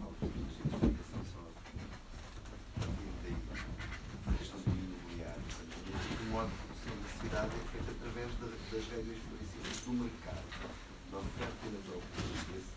Daí os exemplos é? uh, conhecidos de gente que é arrastada, é? chutada para a periferia, porque não, ao não conseguir viver na cidade, ao não ter a sua habitação na cidade, também não partilha, não, não, não vive a cidade nesse conceito global de vivência do ambiente é? de viver a cidade. E eu penso que, agora pegando naquilo, naquilo que disse, penso que é exatamente o, o voltar à, cidade através do conceito da política, do governo da polis, digamos, o conceito de direito do governo da cidade, digamos assim, em que o cidadão que vive, que experiencia, que vive nesta cidade, tem que passar a ter uma voz. Né? Ou seja, partindo eh, daquelas da visão segmentada da ciência racionalista, analítica, etc., que no fundo é essa visão feita através de corporações até profissionais que faz a cidade, que produz a cidade e que sobretudo está condicionada por, pelas lógicas financeiras, o dinheiro, sim, de facto. Nós quando ouvimos falar, por exemplo, do, do Airbnb, inicialmente todos nós ganhávamos umas macitas alugando um quarto ou uma casa, etc em que de alguma forma estávamos todos satisfeitos com isso. Neste momento já são fundos imobiliários a comprar em partes da cidade. A lógica passou a ser muito mais perigosa. Não é? Ou seja, só para acabar, desculpe lá estar-me a estender bastante, eh, é exatamente o regresso à cidade, à política da cidade, em que nós temos uma parte cada vez maior, através das nossas experiências, e uma parte. Ou seja, no fundo, isto vai tudo dar à cidadania, à questão da cidadania e pôr em prática a cidadania através desta política de ação. É, é isto. Ritmo. Eu estou de acordo com isso.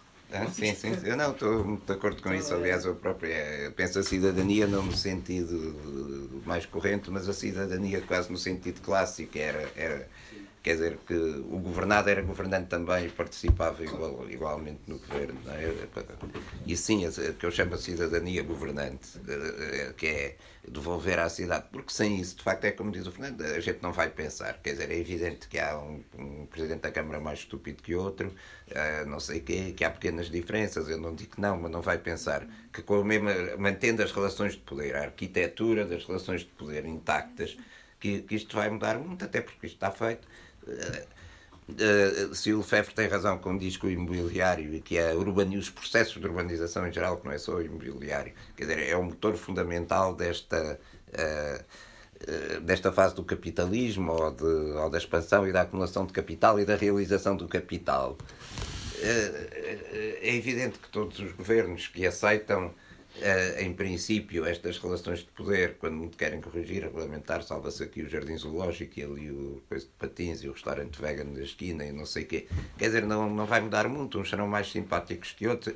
Eu não desprezo a pequena ação, não estou a dizer isto que como quer ser revolucionário, portanto qualquer reforma é má. Não, não é isso que eu estou a dizer. O que eu, o que eu estou a dizer é que tem que se ir mais fundo.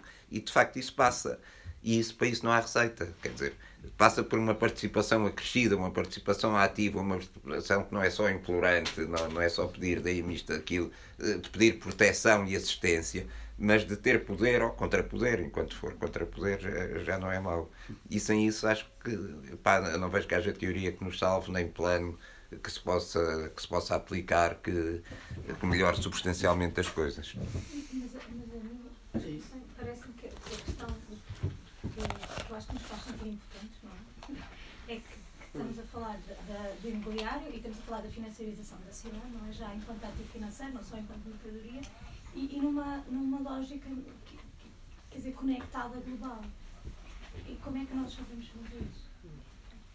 Porque é muito para lá, e, e, e, estas relações de poder e, do, e a fase tardia do capitalismo não estão, quer dizer, não estão na cidade, estão claramente. Sim.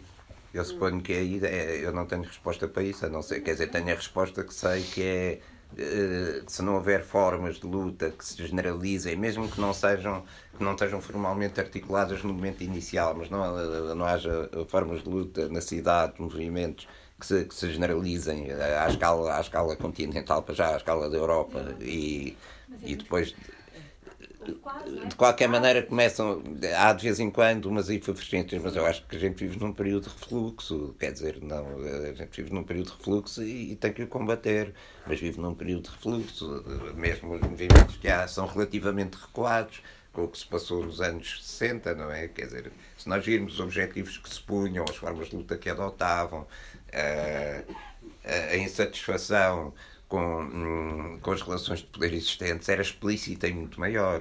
E isto agora. Agora não sei. É o quê? Agora não sei. É uma É boa maneira de, de terminar. Ah, pronto, muito obrigado mais uma vez a todos.